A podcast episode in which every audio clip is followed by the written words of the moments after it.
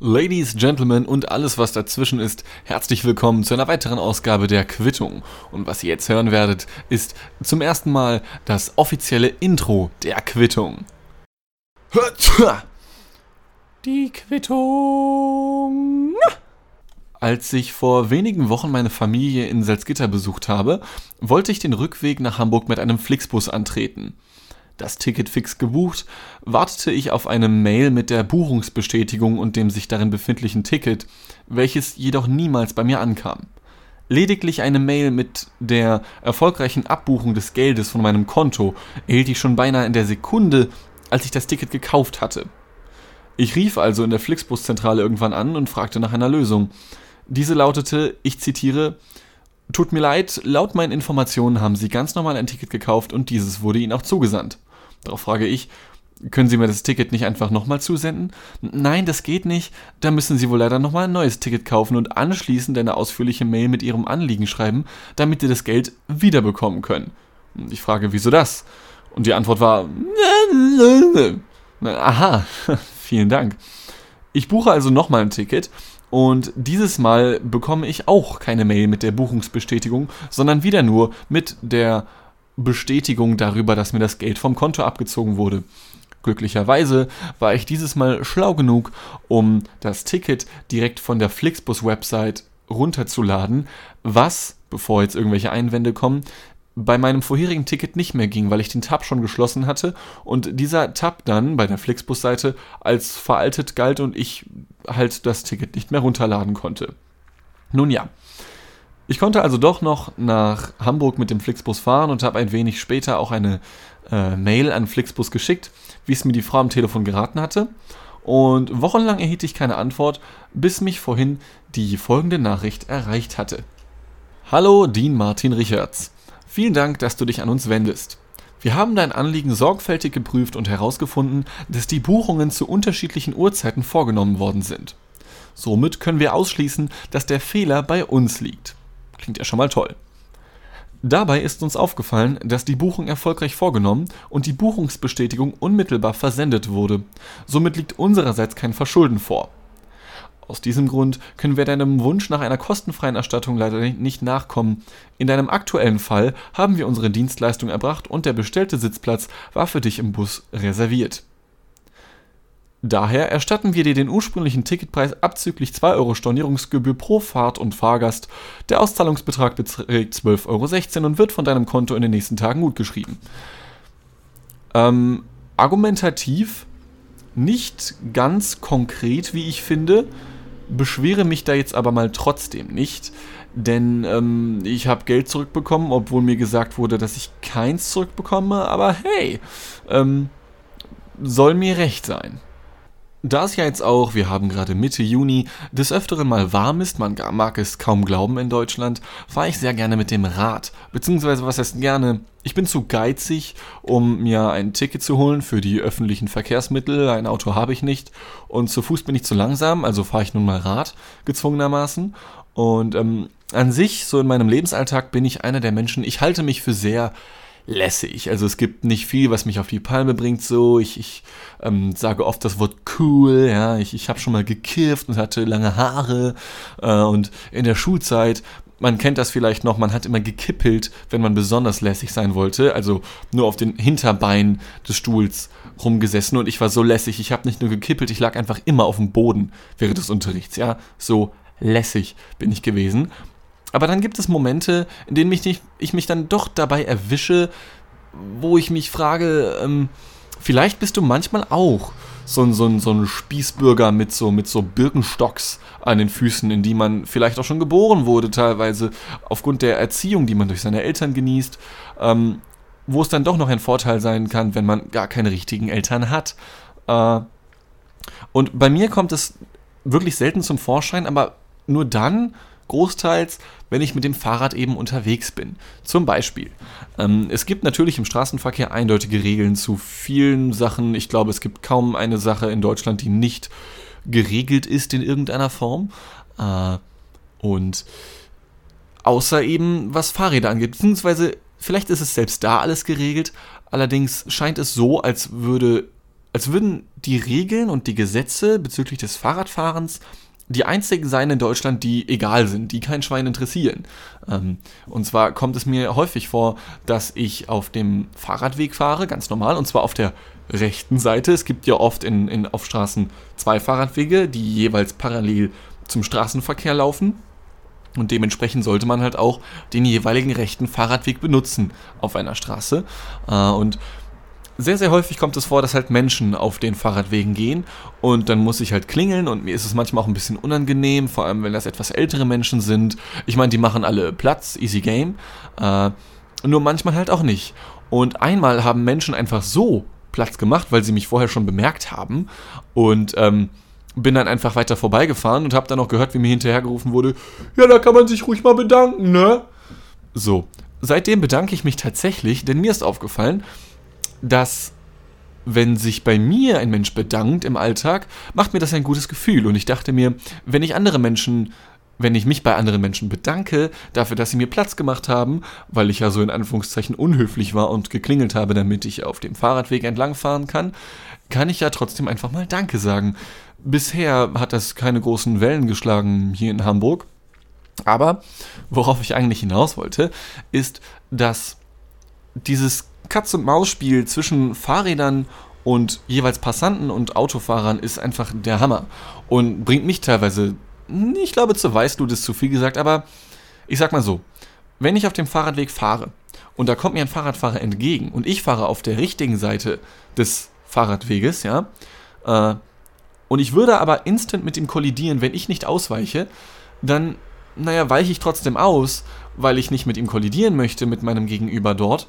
Und irgendwie bin ich immer der Einzige, der ausweicht. Ich weiß nicht, wie Menschen sonst einfach durch Hamburg unterwegs sind. Also, ob die sich einfach so in der Mitte immer treffen und gegenseitig umfahren und dann so, yo, aufstehen und dann wieder weiterfahren. Naja, ich meine, es ist halt auch nicht so, dass ich diese Menschen hasse, die sowas machen. Ich, ich will die einfach nur umbringen manchmal, okay? Ähm, aber das ist halt auch wirklich nur ganz, ganz kurz so. Äh, ja. Und bevor wir das Thema Fahrräder verlassen, ihr merkt schon, es geht bisher eher um den Weg zur Arbeit und zurück als um die Arbeit an der Tankstelle an sich. Aber den Spaß gönne ich mir jetzt heute einfach mal. Ähm, wie so viele Menschen Huch, hier fällt ein ziemlich lautes Motorrad entlang. Ich hoffe, das hört man nicht. Sorry. Äh, wie so viele Menschen definiere auch ich mich über Produkte, die ich kaufe oder die ich zumindest besitze. Denn ich selber kaufe nicht besonders viel. Ähm, Viele Menschen definieren sich über ihre Handys, über ihre, also eins der berühmtesten Beispiele gilt ja als Uhr, so, wobei ich das noch nie verstanden habe. Also so eine Armbanduhr, jetzt keine Tischuhr oder so. Ähm, habe ich nie verstanden, wirklich nicht. Äh, und ich persönlich definiere mich über meine Produkte insofern, als dass ich mir halt einfach von den gekauften Produkten, die ich besitze, keine gekauft habe. Ja, also ich laufe jetzt zum Beispiel mit dem äh, dritten Handy in Folge rum, welches ich mir nicht gekauft habe, sondern einfach nur ein Überbleibsel von einem Kumpel, von einem Familienmitglied ist oder so, der das halt einfach nicht mehr braucht. Und ähm, bevor das weggeworfen wird, ähm, ja, bekomme ich das halt oder gibt man das halt einfach weiter. Und das mache ich ja genauso mit Dingen, die ich nicht mehr brauche. Ich habe mal einen Toaster geschenkt bekommen und wir hatten schon einen hier in der WG, den habe ich auch weggegeben. Ja, das ist halt überhaupt kein Thema. Äh, es gibt Dinge, die ich nicht einfach so geschenkt annehmen würde, wie zum Beispiel, ich weiß nicht, bereits verwendetes Essen, ja, äh, das mag ich nicht so gerne. Ich, das mag ich schon, ich wollte gerade sagen, das mag ich gerne frisch, aber das wäre auch wieder gelogen. Und das ist auch wieder eine Sache, bei der ich mich definitiv darüber definiere. Ich lebe halt zu 90% lediglich aus dem Backofen. Jetzt gerade läuft bei mir der Backofen hier in der Küche, um mir ein richtig schönes Blech belgische Backofenpommes zu machen, ja. Ist billig, wenn man als Student nicht viel Geld hat, geht schnell, wenn man Kochen hasst, dann ist das ein easy game.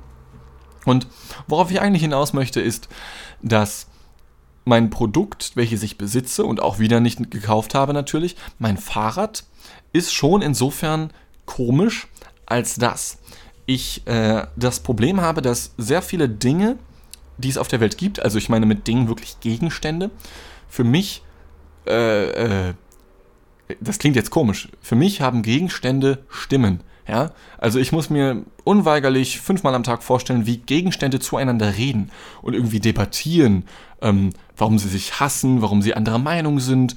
Ähm, sie diskutieren über Politik. Mein Lieblingshemd zum Beispiel war mal Innenminister eines fiktiven Staates. Ja, Ich weiß nicht, inwiefern das normal ist, aber ich würde deswegen niemals zu einem Psychodoc gehen, weil ich glaube, dass jeder so eine kleine Macke hat. Und so ist es nun mal auch bei Fahrrädern.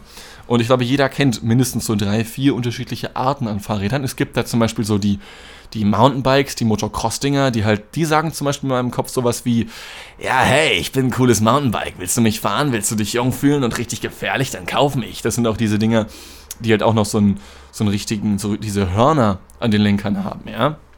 Dann gibt es natürlich noch diese normalen Fahrräder, diese, diese Damenräder, die vorwiegend, zumindest hier in Hamburg, von ähm, jungen Studentinnen gefahren werden. Und die reden für mich sowas wie, ja, also ich meine, so Bambuszahnbürsten sind schon was Tolles, aber kauf mich doch einfach. Ich meine, ich bin zwar nicht aus Bambus, aber ich bin das perfekte Rad für jede Studentin hier in Town.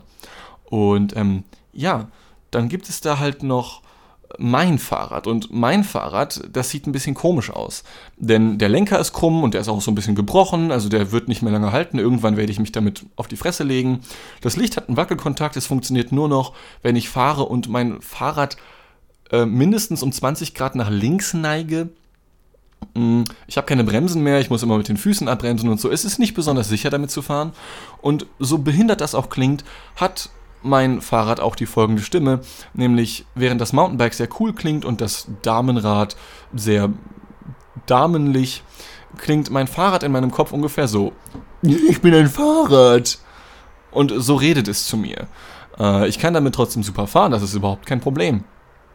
Nur, ja, ich, ich möchte es einfach noch nicht aufgeben. Es ist unfassbar dumm. Ich werde mich wirklich irgendwann damit locker aufs Maul packen ähm, und mich dann darüber ärgern. Aber darauf habe ich mich schon vorbereitet, denn ich habe mir einen Helm gekauft für 50 Euro, knapp 50 Euro. Damit ist mein Helm knapp 50 Euro teurer als mein Fahrrad. Und ich habe außerdem noch ein richtig fettes, sicheres Zahlenschloss gekauft für nochmal 40 Euro. Wodurch das Equipment für mein Fahrrad im Wert von 90 Euro 90 Euro mehr wert ist als mein Fahrrad an sich. Ich weiß nicht, wie viel Sinn das macht, aber ich dachte mir, hey, selbst wenn dieses Fahrrad nur noch für drei Tage hält, ein Helm und ein Schloss kannst du immer gebrauchen. Und zusätzlich zum Helm kannst du dir dann noch ein bisschen das Kaufen eines neuen Fahrrads oder das Erhalten eines neuen Fahrrads, weil ich lebe ja wie gesagt nur von Abfallprodukten anderer Menschen, den Kauf eines neuen Fahrrads noch aufschieben, weil zum einen teuer und zum anderen mein jetziges Fahrrad hält ja noch. Und damit sind dann ja alle zufrieden. Kurze Randnotiz, mein Helm und mein Zahlenschloss reden mit mir nicht.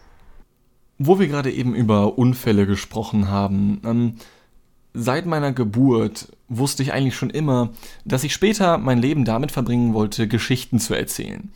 Immer wieder erwische ich mich bei dem Gedanken, ein Programm zu schreiben und damit auf die Bühne zu gehen und Menschen zu unterhalten. So ungefähr wie ich das auch hier mache, aber hier schreibe ich halt nicht alles auf, sondern hier, hier rede ich halt frei von der Lippe weg, wie der Jürgen es tut, ja, um das mal so zu formulieren. Ähm, und immer wieder schaue ich mir Comedians und Kabarettisten an, sowohl national als auch international, und denke mir, oh Mann, ich würde das auch gerne können, so einfach auf der Bühne zu stehen und da dann Geschichten zu erzählen und wahlweise Menschen zum Lachen zu bringen. Das ist ja immer das, an was man als erstes denkt, aber es gibt halt auch noch genug Menschen, die auf die Bühne gehen und einfach nur so Geschichten erzählen und Menschen hören zu. Es gibt ja auch erste Podcaster, die auf die Bühne gehen, einfach und da halt genau das gleiche besprechen, wie sie es sonst auch im Podcast tun, mit kleinen Abänderungen höchstens. Und jetzt war es so ziemlich das erste Mal, dass ich einen Comedian gesehen habe, ähm, namens Markus Krebs. Und äh, das war das erste Mal, dass ich einen Comedian gesehen habe und mir dachte, oh Mann, das ist ja gar nicht so schwer eigentlich. Diesen Typen finde ich so unfassbar unlustig, dass ich es wirklich kaum in Worte fassen kann.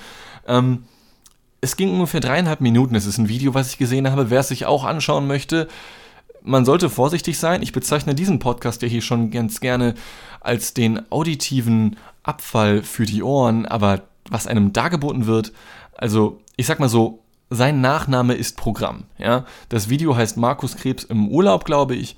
Und ähm, die besten seiner Gags habe ich hier mal kurz aufgeschrieben, so ungefähr zumindest. Ähm, eigentlich geht dieses dreieinhalbminütige Video, ich sag mal, relativ okay los, auch wenn der Witz ein bisschen alt ist. Und zwar hat er gesagt, dass er in den Urlaub muss, und zwar mit einem Koreaner-Kumpel seinerseits namens Moin Min Jung. Ich glaube, die meisten müssen da direkt an diesen chinesischen ähm, Straßenverkehrsminister denken, der halt Umleitung heißt. Ist halt so ein Kinderwitz, aber mein Gott. Ähm, dann geht es halt aber insofern weiter, als dass da zum Beispiel aus Lorette de Mar, wo er eigentlich hin wollte, Tourette de Mar wird. Und dann kommen solche Witze wie, er wollte im Flughafen zu seinem Flieger, aber sein Gate war so weit weg, das Gate ja mal gar nicht.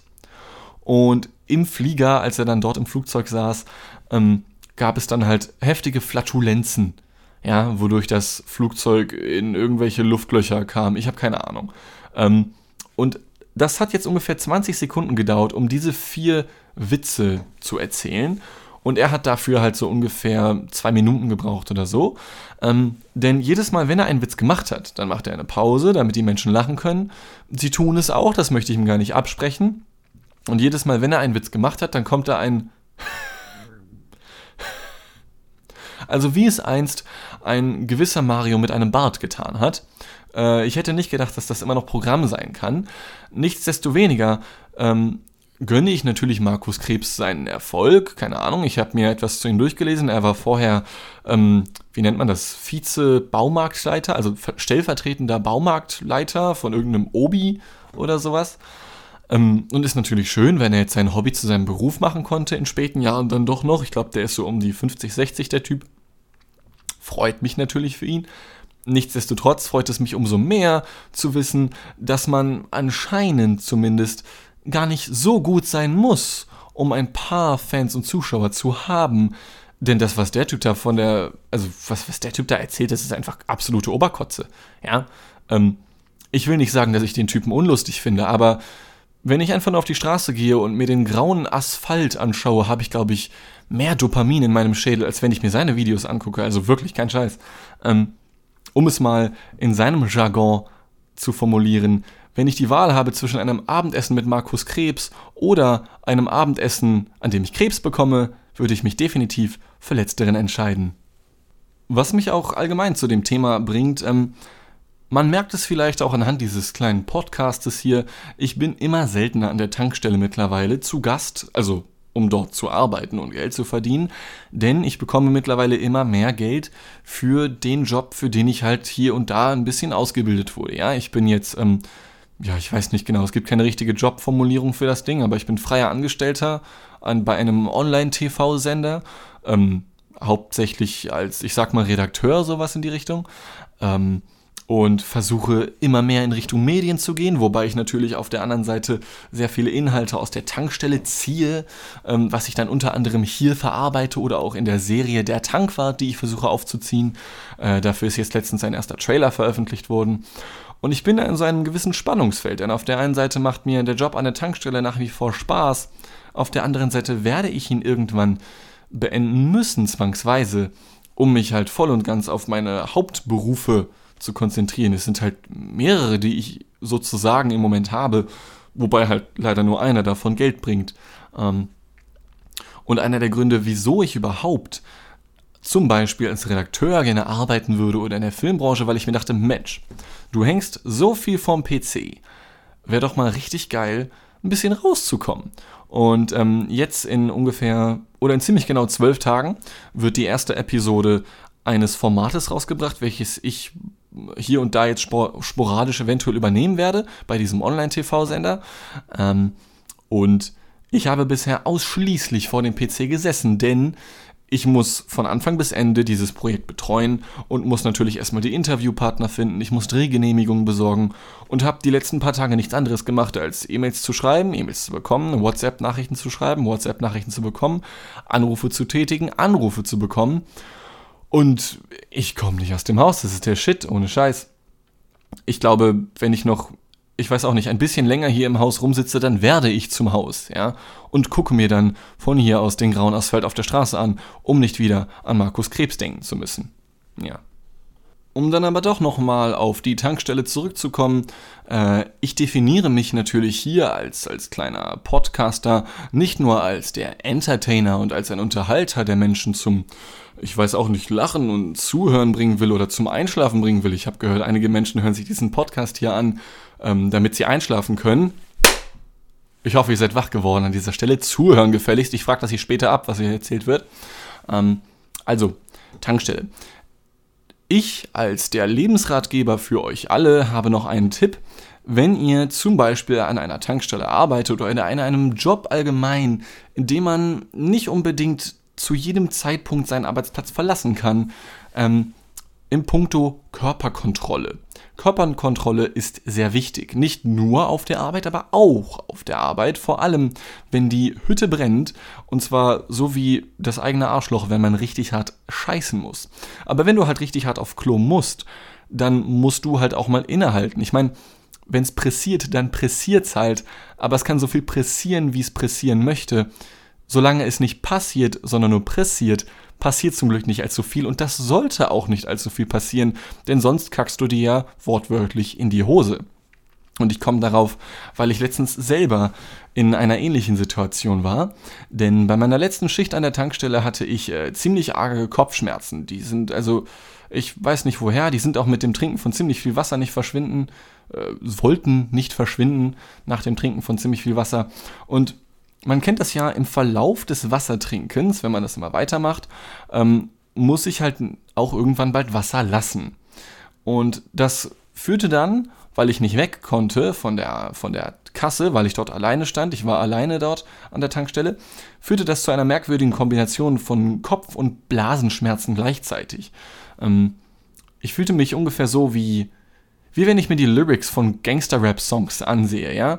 Denn wie zwei Gangster-Rapper in ihren Songtexten bearbeiteten die Schmerzen meine beiden wichtigsten Körperstellen, um ein gemeinsames Album auf den Markt zu bringen. Ich nenne dieses Album einfach Scheiße. Oder einfach Pisse in dem Fall, aber Scheiße passt besser wegen der negativen Konnotation, ja. Und auch von anderen Kolleginnen und Kollegen habe ich schon gehört, dass man manchmal einfach innehalten muss. Und zwar nicht nur mental, wenn man wieder irgendeinem Kunden etwas in den Kopf werfen möchte, sondern auch rein körperlich, wenn man eben aufs Klo muss. Ähm, es ist nämlich nichts unangenehmer, als zu einer Horde von Kunden, die auf einen zurennen, sagen zu müssen, yo, sorry, Boys und Girls, ich brauche dann mal kurz meine fünf Minuten. Wird ein bisschen stinken, aber ich verspreche euch, ich beeile mich und wasche mir natürlich die Hände. Ja, das kann man halt eigentlich echt nicht bringen im Alltag, denn so schnell wie sich der Laden tagsüber füllt, so schnell kannst du gar nicht kacken oder pinkeln. Ähm, wie gesagt, ich war an dem Tag alleine. Das war auch so nicht geplant eigentlich, dass ich an dem Tag alleine war. Äh, denn normalerweise sind wir immer zu zwei zumindest tagsüber. Einmal Kasse 1, einmal Kasse 2 und die sind auch so gut wie durchgängig geöffnet. Allerdings gab es momentan ziemlich viele krankheitsbedingte Ausfälle wodurch ich von 18 bis 22 Uhr, es waren zum Glück nur vier Stunden, komplett alleine in dieser Tankstelle stand und es war tatsächlich nicht allzu wenig los. Ich hatte den gesamten Tag über, jetzt nicht nur diesen vier Stunden, aber den gesamten Tag über hatte ich knapp 3000 Kunden, die ich bedient habe. ja, ist witzig wegen meinem Vornamen, weißt du? Ja, als Maul. Und knapp 3000 Kunden sind tatsächlich viel. Ähm, vor allem für eine Kasse. Wie gesagt, normalerweise hätte sich das verteilt 1000 Kunden hatte ich tatsächlich schon des Öfteren.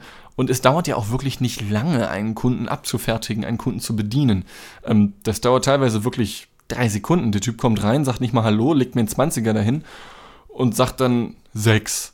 Und entweder will er mit mir schlafen und hat sich einfach nur undeutlich ausgesprochen oder er hat an der 6 getankt für zufällig genau den Betrag an Geld, den er mir dort aufs Tresen gelegt hat und dann nehme ich halt einfach das Geld und sage danke, ciao und dann ja, ist das Thema auch erledigt. Zum Abschluss dieser Episode habe ich mir dann doch noch etwas Besonderes einfallen lassen. Ich überlege es auch bei jeder künftigen Quittungsepisode einzuläuten, nämlich beschäftige ich mich momentan mit Träumen, also nicht das Tagträumen oder so, was jeder von uns täglich macht, sondern tatsächlich das Träumen im Schlaf, ja, was vor allem war das während oder zwischen den REM-Phasen, es gibt ja diese REM-Phasen, wo man wirklich tief schläft und sich erholt und dann auf jeden Fall die Traumphasen, ja. Ähm, äh, ich habe eine Zeit lang mal dieses Träumen trainiert, wie hieß das noch gleich? Lu Luizides Träumen. Es gibt einige, die sagen, dass es das nicht gibt. Ich denke, dass es das gibt.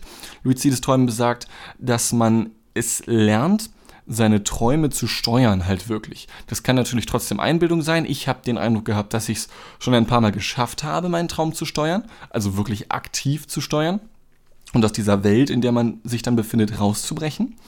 Ähm, und um mich wieder ein wenig mehr damit auseinanderzusetzen, weil ich auch glaube, dass das Träumen wirklich so eine, eine Verbindung hat zum Bewusstsein oder zum Unterbewusstsein, mehr oder weniger zumindest. Es gibt natürlich trotzdem richtig abgefuckte Momente irgendwie, wo du dir denkst, wie kann das zustande kommen?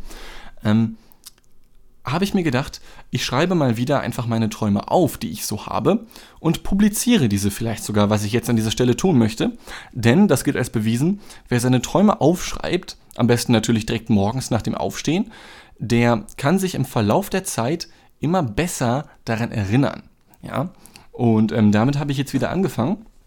Und der erste Traum, den ich jetzt seit Ewigkeiten mal wieder aufgeschrieben habe, das ist der folgende. Ich lese das jetzt ab.